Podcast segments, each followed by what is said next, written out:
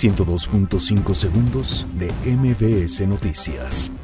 Equipo de López Obrador presenta pregunta para consulta ciudadana del nuevo aeropuerto. Costará 1.5 millones de pesos. Hayan muerta a Nancy López García, líder de Antorcha Campesina en Guamantla, Tlaxcala.